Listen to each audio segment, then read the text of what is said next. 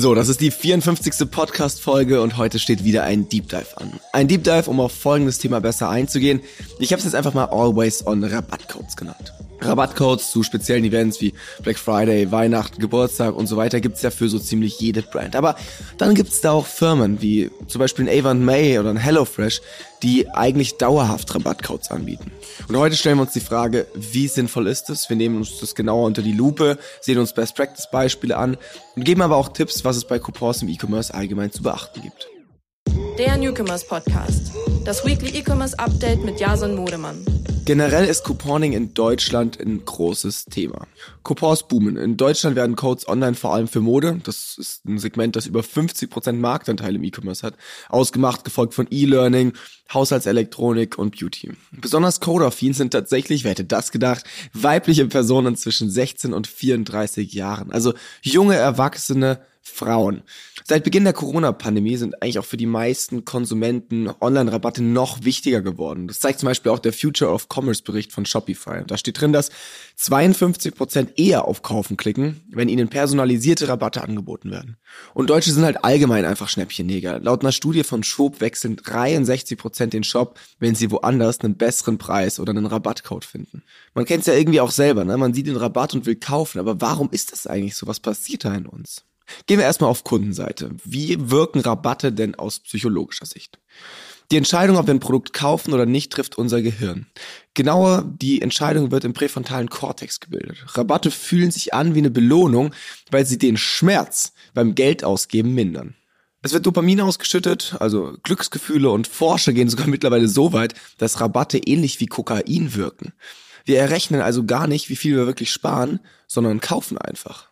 Deswegen waren Rabatte halt schon immer ein altbekanntes Marketinginstrument und Rabatte sind super effektiv. Es gibt verschiedenste Möglichkeiten, wie man Coupons an potenzielle Kunden verteilt. Und jetzt wechseln wir auf Unternehmensseite. Da ist natürlich super wichtig, dass gerade wenn wir Codes nutzen, auch die Journey relativ seamless ist. Das heißt zum Beispiel Codes auf der Landingpage, zum Beispiel bei der Newsletter-Anmeldung oder als Banner, über Pop-ups, Social Ads mit Code, Influencer-Codes, Influencer gerade, werden wir auch nächste Woche nochmal hören, Influencer-Codes sind natürlich super effizient. Hier ist es einfach auch schon so ein bisschen mehr eingebürgert. Trotzdem ist es aber so, dass Giannis, der Co-Founder von Linkster.co, der Meinung ist, dass Influencer-Codes zwar allgegenwärtig sind, eigentlich aber mittlerweile ein überflüssiges Relikt aus alten Zeiten sind. Er meint, dass eine Zeit lang diese Codes natürlich besonders dazu dienen, den Erfolg von der Influencer-Kampagne und einer langfristigen Kooperation zu tracken, dass es aber damals halt einfach auch noch keine so sauberen Linksticker oder Swipe-Ups für alle gab. Und bis heute haben sich die Codes irgendwie gehalten im Influencer-Marketing. Vielleicht auch einfach, weil es von den Nutzern mittlerweile erwartet wird. Aber die PwC-Studie zwischen Entertainer und Werber, wie Influencer unser Kaufverhalten beeinflussen, kommt zu dem Schluss, 46 Prozent der jüngeren Social-Media-Nutzer folgen Influencern wegen Gutschein- und Rabattcodes. Und das ist natürlich schon krass, dass die Hälfte dieser Influencer-Follower eigentlich nur wegen den Rabattcodes da sind. Das heißt, Brands müssen sich immer wieder fragen, welches Ziel haben sie mit diesem Code eigentlich? Wollen sie eher Dopamin freischütten oder wollen sie eben eine Messbarkeit erzeugen? Ich nenne euch jetzt einfach mal ein paar Marketingziele, die laut Studien durch die Nutzung von Coupon-Codes besonders gestärkt werden. Das ist die Gewinnung von Neukunden, das sind Anmeldungen zum Newsletter, Stärkung der Kundenbindung, Reaktivierung von in Anführungszeichen schlafenden Kontakten und Kunden. Das ist eine Steigerung des Warenkorbwerts, das ist eine Reduzierung der Warenkorbabbrecher und Cross- und Upselling bestimmter Zusatzprodukte und halt auch natürlich der Abverkauf von ganz speziellen Produkten. Und ich nenne euch jetzt einfach mal ein paar Zahlen, die einfach für den eindeutigen Erfolg von Rabattcodes sprechen. Laut einer Studie von Deutschland Voucher werden 57 Prozent aller Befragten durch Rabattcodes auf einen neuen Online-Shop aufmerksam. Laut einer Studie von Dialego erleichtert ein Coupon für 41 Prozent der Befragten die Kaufentscheidung eines Produkts oder Services. Und coupons.de berichtet in einer Studie, dass 67 Prozent der Befragten beim wöchentlichen oder monatlichen Online-Shopping Gutscheine verwenden und gezielt danach suchen. Und dann habe ich da noch die CMC Print Mailing Studie aus dem Jahr 2022 gefunden mit 43 Online-Händlern, vielen unserer Kunden, auch zum Beispiel in Ankerkraut oder Perfume Dreams. Und da stehen auch nochmal super spannende Sachen drin. Zum Beispiel, dass höherwertige Gutscheine 61% mehr Conversions im Vergleich zu niedrigen Coupons erzielen. Höherwertig heißt in dem Fall einfach ein höherer Rabatt. Und außerdem, dass Prozentgutscheine erheblich besser funktionieren als jetzt so fixe Euro-Coupons. So, das waren jetzt so ein bisschen die Back-Infos und jetzt ist natürlich die Frage, wie sinnvoll, um wieder den Bogen zu spannen, wie sinnvoll ist eine dauerhafte Coupon-Strategie? Und dazu schauen wir uns einen Case genauer an. Nämlich ein Beispiel von einem unserer Kunden, Bodylab. Bodylab ist eine Supplement-Marke, gerade jetzt unter den Herren dieser Zuhörer wahrscheinlich sehr bekannt. Und die Idee war hier 40% Rabatt auf den Eigenmarken-Bestseller, das Whey-Protein-Pulver zu geben und weitere 20% auf eine Menge Eigenprodukte, die aber dann ausgewählt wurden. Grundsätzlich vor allem, um das Sommerloch zu überbrücken. Weil auch hier, um den Hintergrund zu verstehen, im Fitness ist es so, dass natürlich der Jahresstart extrem stark ist. Also gerade der Januar ist halt hier ein extrem starker Monat, aber gerade im Sommer ist dann wirklich eine richtige Flaute. Urlaub, Hitze, die Leute gehen nicht mehr so viel ins Gym und deswegen haben wir hier nicht eine konstante Jahresplanung, sondern haben eben versucht, durch genau diese Aktion eine höhere Konstanz herzustellen. Start dieser Kampagne war im Mai und eigentlich sollte das Ganze nur zwei, drei Monate gehen. Aber die Performance war über die Monate hinweg so gut, ähm, dass sie fast vergleichbar war mit Anfang des Jahres, was total ungewöhnlich ist für diese Industrie, sodass diese Aktion immer weiter verlängert wurde. Und aktuell haben wir immer noch diese Kampagne laufen, dann halt teilweise angepasst mit einer anderen Kommunikation. Anfang des Jahres dann zum Beispiel eben mit New Year. Also neuer Name, aber gleicher Aktionshebel. Sprich, um das Ganze für die User attraktiv und frisch zu halten, hat der Code jeden Monat einen neuen Namen bekommen und natürlich wurden auch die Creatives angepasst. Teilweise wurden auch die Best Performer einfach mit neuem Code und leicht angepassten Naming äh, saisonal angepasst, sodass halt wirklich hier das alles immer neu und frisch bleibt. Zum Beispiel wurden dann im Hochsommer auch Sequenzen vom Training im Freien oder auch von unterwegs im Urlaub genutzt, anstatt die klassischen Videos aus dem Gym. Das Ergebnis. Dadurch konnten wir den ROAS auch in eigentlich sehr schwachen Monaten immer so zwischen zwei bis drei halten, was halt für diese Eigenmarke völlig ausreicht. Hier hast du ganz gute Margen in dieser Industrie. Zusätzlich wurde dann im Sommer auch noch die Conversion API hinzugefügt. Das war hier in dem Fall etwas längerer Akt, wodurch der ROAS nochmal deutlich verbessert werden konnte und wir zum Ende des Jahres, also noch vor der High Season, bei ROAS-Werten konstant zwischen vier und fünf liegen konnten. Im Dezember lag dann die Kampagne sogar bei einem ROAS über sechs bei vierstelligen Verkäufen, allein über diese Kampagne in dem Monat. Ich glaube, das ist ein echt ganz gutes Beispiel, wie zum einen so eine Always-on-Code-Strategie sinnvoll sein kann, zum anderen, wie sie aber auch eingeführt werden kann, wenn das jetzt vielleicht noch nicht so State of the Art ist. Und jetzt schauen wir uns die Gegenseite an, weil es gibt natürlich auch Gründe, die ganz klar gegen so ein dauerhaftes Coding sprechen hier ist in meinen Augen einfach die Abwägung wichtig. Für manche Marken macht es in meinen Augen sehr viel Sinn. Die konnten sehr stark wachsen auch dadurch. Für manche andere Marken, gerade wenn dann eben auch die Bedenken sind, ob dann die Langfristigkeit so gut ist, sollte es vielleicht eben anders entschieden werden. Natürlich ist es so, dass wenn jeder immer und überall Rabatt auf dein gesamtes Sortiment erhalten kann, dann flacht die Freude und somit auch die Motivation der potenziellen Kunden und Kundinnen irgendwie schon auch schnell ab. Und um den Reiz von eigenen Gutscheinen hochzuhalten, solltest du Coupons also nicht inflationär verwenden. Im Worst Case lädst du dadurch ja auch deine Stammkunden dazu ein, auf den nächsten Gutschein zu warten und keine normalen Käufe mehr ohne Rabatt zu tätigen.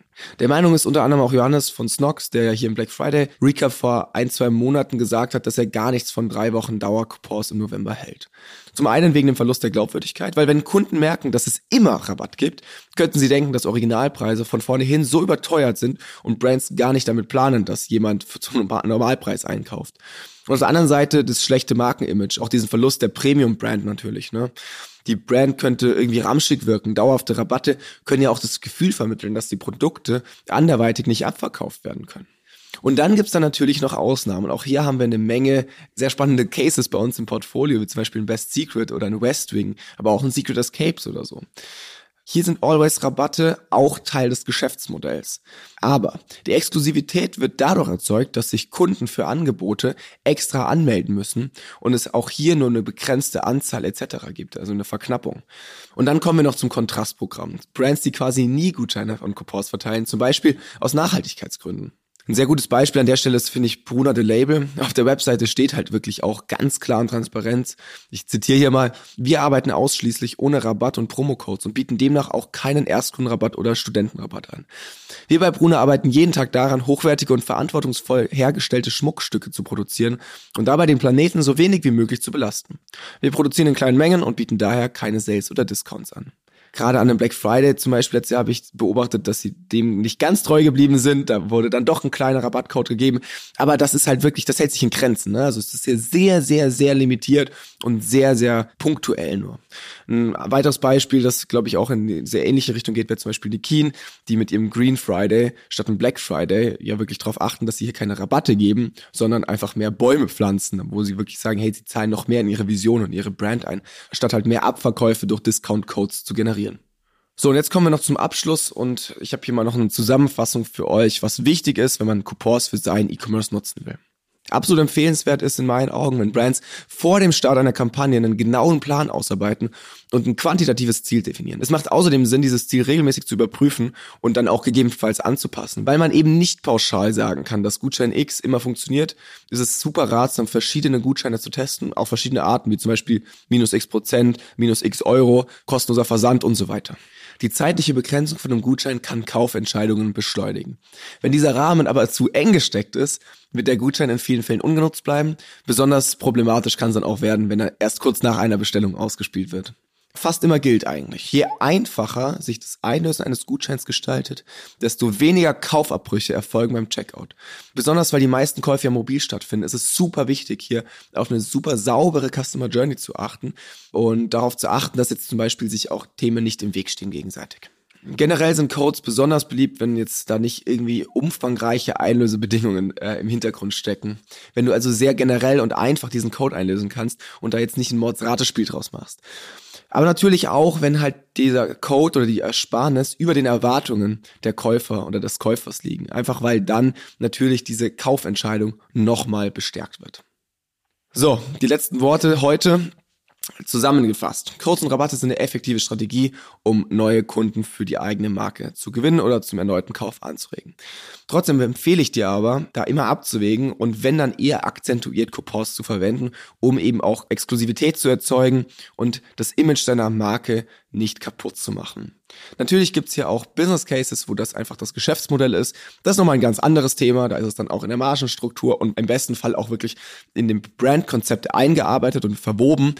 Wenn du jetzt aber in eine Marke bist und sagst, ich weiß nicht, inwiefern ich Rabatte geben soll, nicht geben soll, wie oft und welche Art, dann hoffe ich, dass dieser Podcast dir ein paar neue Impulse gegeben hat, dir auch ein paar Überblicke verschafft hat. Und ich freue mich jetzt schon drauf, nächste Woche mit einer Marke zu sprechen, die das in meinen Augen sehr gut macht. Ich sehe nämlich sehr viele Coupon-Codes von dieser Marke aber to be honest finde ich, dass diese Marke es schafft, trotzdem nicht an Glaubwürdigkeit, Exklusivität oder Premium zu verlieren. Die Marke heißt Koro, ich spreche mit dem Gründer Piran und ich hoffe, ihr seid alle mit dabei. Bis nächste Woche. Der Newcomers Podcast. Das Weekly E-Commerce Update mit Jason Modemann. Jeden Mittwoch. Überall, wo es Podcasts gibt.